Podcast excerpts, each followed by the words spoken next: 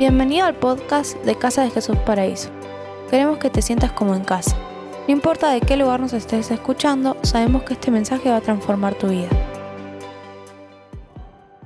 Buen día iglesia, ¿cómo estás? Mi nombre es Juan, es un gusto saludarte en esta mañana de domingo.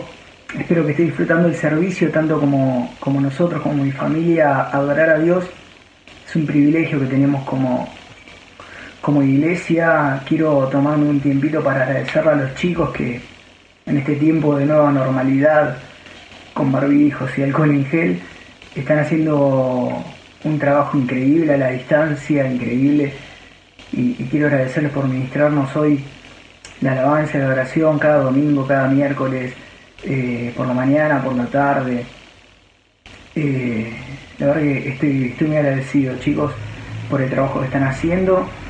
Bueno, continuando con la serie que venimos llevando, eh, que denominamos La Nueva Normalidad, está basada en un, en un, estudio de la Carta de los Romanos de, del teólogo Watchman Nee. Y hasta ahora aprendimos que la Carta de los Romanos se puede dividir en dos grandes partes. La primera, más o menos eh, hasta el capítulo 5, trata sobre la sangre de Cristo, que fue la solución de Dios para tratar con lo que nosotros hacemos. Y la segunda parte del capítulo 6 en adelante ya empieza a hablar de la cruz de Cristo, que es la solución que Dios nos trae para tratar con lo que somos. Aprendimos que, voy a decir una frase que le dijo el pastor Raúl, que al principio puede resultar medio difícil de entender, pero que eh, encierra una verdad tremenda. Eh, se las quiero leer. El pastor Raúl dijo, no es que somos pecadores porque pecamos, nosotros pecamos porque somos pecadores. Y nos explicaba que nosotros tenemos una naturaleza pecaminosa que la venimos trayendo por herencia, por ser descendientes de Adán. Eh, el pecado entra en la humanidad eh, y nos separa de Dios. La Biblia dice que todos estamos bajo el poder del pecado y también dice que la paga del pecado es la muerte, la muerte de un del culpable o de un sustituto. Y acá es cuando entra en la historia nuestro amado Señor Jesús. Dice Hechos 9, 11 y 12. Les voy a leer la versión eh, nueva traducción viviente. Entonces Cristo ahora ha llegado a ser el sumo sacerdote por sobre todas las cosas buenas que han venido. Él entró en ese tabernáculo superior y más perfecto que está en el cielo, el cual no fue hecho por manos humanas ni forma parte del mundo creado. Con su propia sangre, no con la sangre de cabras ni de becerros, entró en el lugar santísimo una sola vez y para siempre y aseguró nuestra redención eterna. En la antigüedad, eh, cuando una persona pecaba, Dios les empieza a dar cuando les da eh, las instrucciones de cómo, cómo amar el tabernáculo, que era el lugar donde eh, el pueblo escogido por él lo adoraba.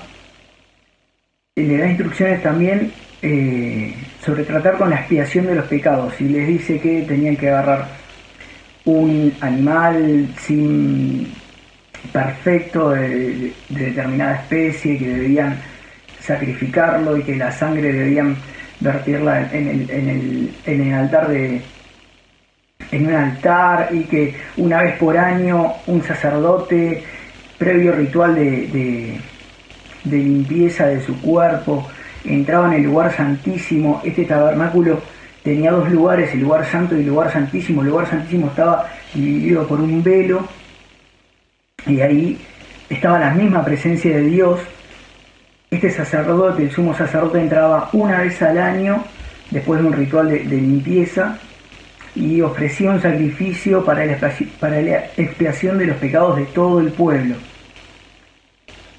Acá en Hechos la Biblia dice que Jesucristo con su propia sangre entró una vez y para siempre en el lugar santísimo y aseguró nuestra redención eterna. La sangre de Cristo nos justifica. Nosotros estábamos alejados de Dios por causa del pecado, pero ahora fuimos hechos justos delante de Dios. Antes éramos enemigos y ahora somos amigos. Ahora tenemos acceso por medio de esa sangre al lugar santísimo, a la misma presencia de Dios. Y mira lo que dice Romanos 5:19. Por uno solo que desobedeció a Dios, muchos pasaron a ser pecadores. Pero por uno solo que obedeció a Dios, muchos serán declarados justos. Nuestro Señor Jesús. La sangre nos limpia. La sangre nos limpia de todos los pecados, de, todos los pecados, de los que cometimos, de los que cometemos y de los que vamos a cometer. Y una vez limpio de pecados, tenemos que matar esa naturaleza que adquirimos por herencia, por ser descendientes de Adán, como, como les decía. Y ahí es donde entra en juego la cruz de Cristo. Este, la cruz de Cristo trata con lo que nosotros somos. El título de esta, de esta reflexión se llama Traspasando Fronteras. La, cruz traspasa fronteras. La cruz es nuestra cumbre divisoria. La cruz es la solución de Dios, como les decía, para tratar con lo que nosotros somos, para matar nuestra naturaleza pecaminosa.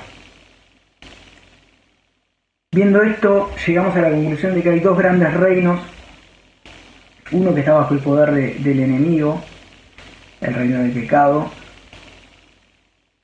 o, podemos llamarlo, luego de, luego de, que entra en juego la cruz, en, en la historia de la humanidad, la antigua creación y una nueva creación, un nuevo reino, un nuevo, un nuevo pacto que tiene Dios para con nosotros, una nueva vida que viene de la mano de nuestro Señor Jesucristo. Para ingresar en esta nueva creación,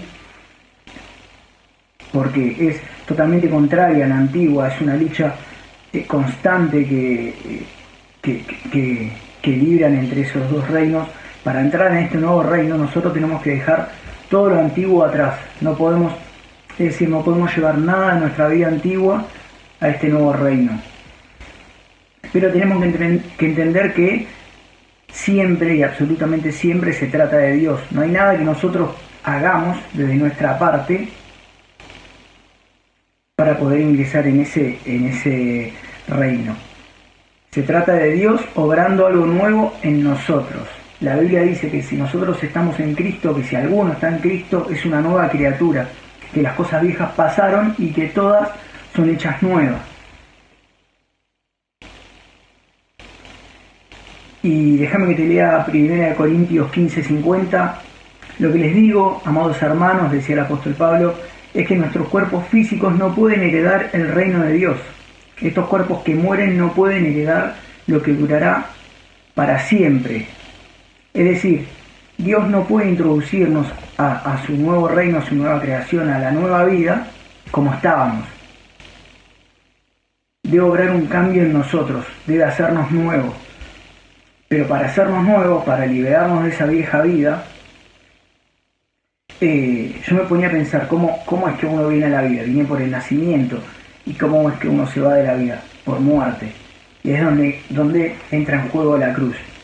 El apóstol Pablo decía en Gálatas 2.20, con Cristo fui juntamente crucificado y ya no vivo yo, sino que Cristo vive en mí.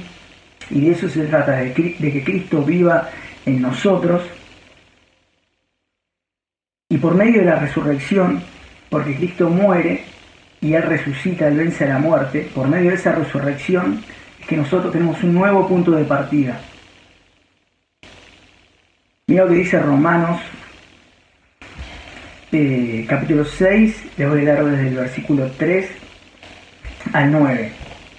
¿O acaso olvidaron que cuando fuimos unidos a Cristo Jesús en el bautismo, nos unimos a Él en su muerte? Pues hemos muerto y fuimos sepultados con Cristo mediante el bautismo. Y tal como Cristo fue levantado de los muertos por el poder glorioso del Padre, ahora nosotros también podemos vivir una vida nueva. Dado que fuimos unidos a Él en su muerte, también seremos resucitados como Él. Sabemos que nuestro antiguo ser pecaminoso fue crucificado con Cristo para que el pecado perdiera su poder en nuestra vida. Ya no somos esclavos del pecado, pues cuando morimos con Cristo fuimos liberados del poder del pecado. Y dado que morimos con Cristo, sabemos que también viviremos con Él. Estamos seguros de eso, porque Cristo fue levantado de los muertos y nunca más volverá a morir. La muerte ya no tiene ningún poder sobre él. Acá Cristo, acá el apóstol Pablo, perdón, introduce el concepto del bautismo. Utiliza eh, una palabra griega que significa sumergir. Y, el pastor Esteban siempre nos enseña que el bautismo significa sumergir.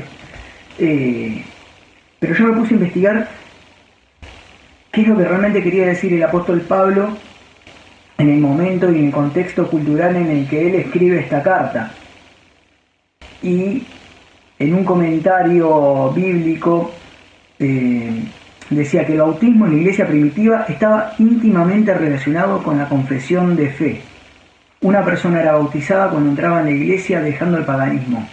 Al bautizarse, una persona hacía una decisión que producía un corte radical en su vida, lo que muchas veces quería decir que acababa una vida y empezaba otra totalmente distinta. Generalmente el bautismo era por inmersión total. La persona era sumergida totalmente como si fuese enterrada. Y cuando salía del agua era como si se resucitara saliendo de la tumba. El bautismo quería decir simbólicamente morir y resucitar. La persona moría a una clase de vida y resucitaba a otra. Moría para la vieja vida del pecado y resucitaba para la nueva vida de la gracia. El bautismo tiene una implicancia tan pero tan fuerte que se relaciona tanto con la muerte de nuestro Señor Jesucristo como con su resurrección. El apóstol Pablo cuando habla de que tenemos que ser bautizados, la palabra que usa, como te decía, que significa sumergir, es la misma que usaban en la antigüedad cuando tenían que tener una, una prenda, una ropa, una tela. Eh, ellos bautizaban a la tela, es decir, la sumergían en otra sustancia con, con alguna pintura, con alguna tinta, y, de esa manera esa pintura cambiaba la esencia de la tela. Uno sumergía una tela blanca en una pintura verde y la tela salía verde.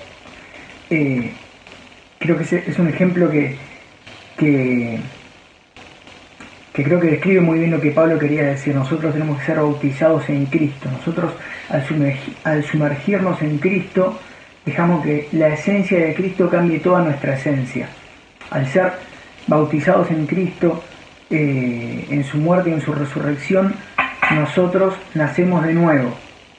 Y es un nacimiento espiritual. Eh, en una ocasión eh, le preguntan al Señor Jesús, déjame que te lo lea, está en, en Juan capítulo 3, te lo voy a leer en la, traducción en lenguaje actual. La historia de Jesús Nicodemo es bastante conocida, quizás ya la conozcas. Una noche un fariseo llamado Nicodemo que era líder de los judíos, fue a visitar a Jesús y le dijo, Maestro, sabemos que Dios te ha enviado a enseñarnos, pues nadie podría hacer los milagros que tú haces si Dios no estuviera con él. Jesús le dijo, te aseguro que si una persona no nace de nuevo, no podrá ver el reino de Dios. Y Nicodemo le preguntó, ¿cómo puede volver a nacer alguien que ya es viejo? ¿Acaso puede entrar otra vez en el vientre de su madre? Jesús le responde, te aseguro que si uno no nace del agua y del espíritu, no puede entrar en el reino de Dios.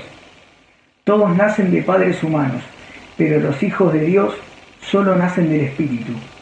No te sorprendas si te digo que hay que nacer de nuevo.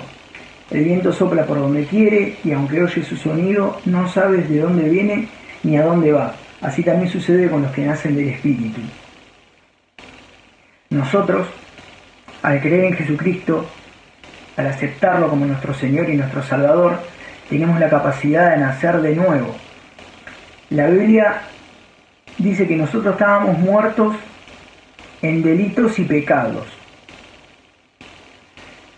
Pero al ser crucificados juntamente con Cristo y resucitar juntamente con Él, nosotros morimos al pecado. Es decir, ¿te acordás lo que, lo que, lo que decíamos al principio? Que nosotros teníamos una naturaleza pecaminosa que es la raíz de todos nuestros pecados, es decir, nosotros pecamos eh, porque ya somos pecadores, porque teníamos una naturaleza pecaminosa. Y al morir, al resucitar con Cristo, morimos al pecado, morimos a esa naturaleza pecaminosa para resucitar a una nueva vida, para tener una vida espiritual, una vida con propósito, una vida eterna, con la resurrección de Jesucristo, nosotros morimos esa vieja vida que, que, heredamos de Adán. Acordate que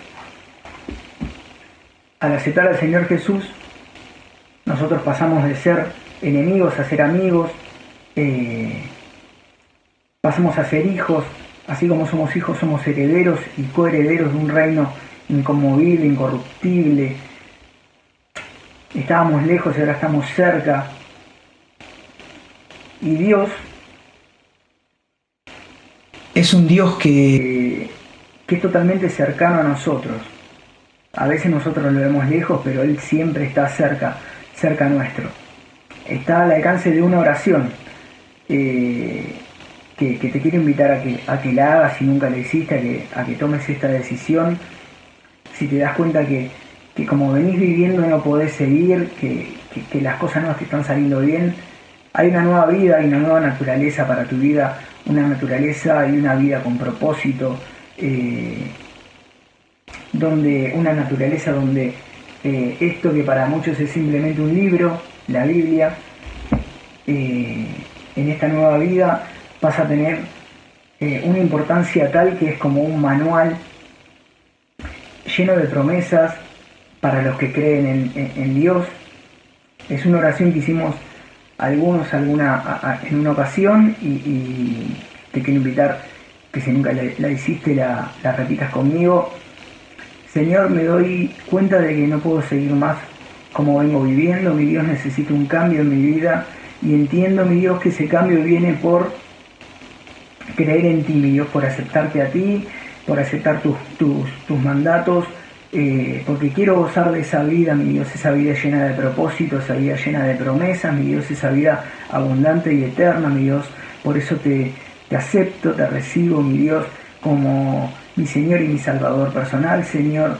De esa manera acepto que fui crucificado junto a ti y que también resucité junto a ti, mi Dios.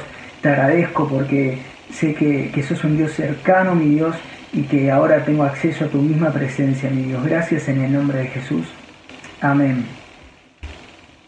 Si hiciste, esa oración, te aseguro que gozás de una nueva naturaleza. Déjame leerte Romanos 6, 10 eh, y 11. Cuando Él murió, cuando Cristo murió, murió una sola vez a fin de quebrar el poder del pecado pero que ahora Él vive y vive para la gloria de Dios. Así también deberían considerarse muertos al poder del pecado y vivos para Dios por medio de Cristo Jesús. Sos una nueva criatura, la cruz te hizo libre, te hizo libre de lo que eras, te hizo libre del pecado, te hizo libre de tu naturaleza pecaminosa. La sangre te limpia del pecado, pero la cruz te libera de esa naturaleza pecaminosa. Estábamos lejos y ahora estamos más cerca que nunca. Tenemos libertad, vida y propósito. Que Dios te bendiga y que Dios te guarde. Gracias por habernos acompañado en esta enseñanza de Casa de Jesús Paraíso. Esperamos que haya sido de bendición para tu vida.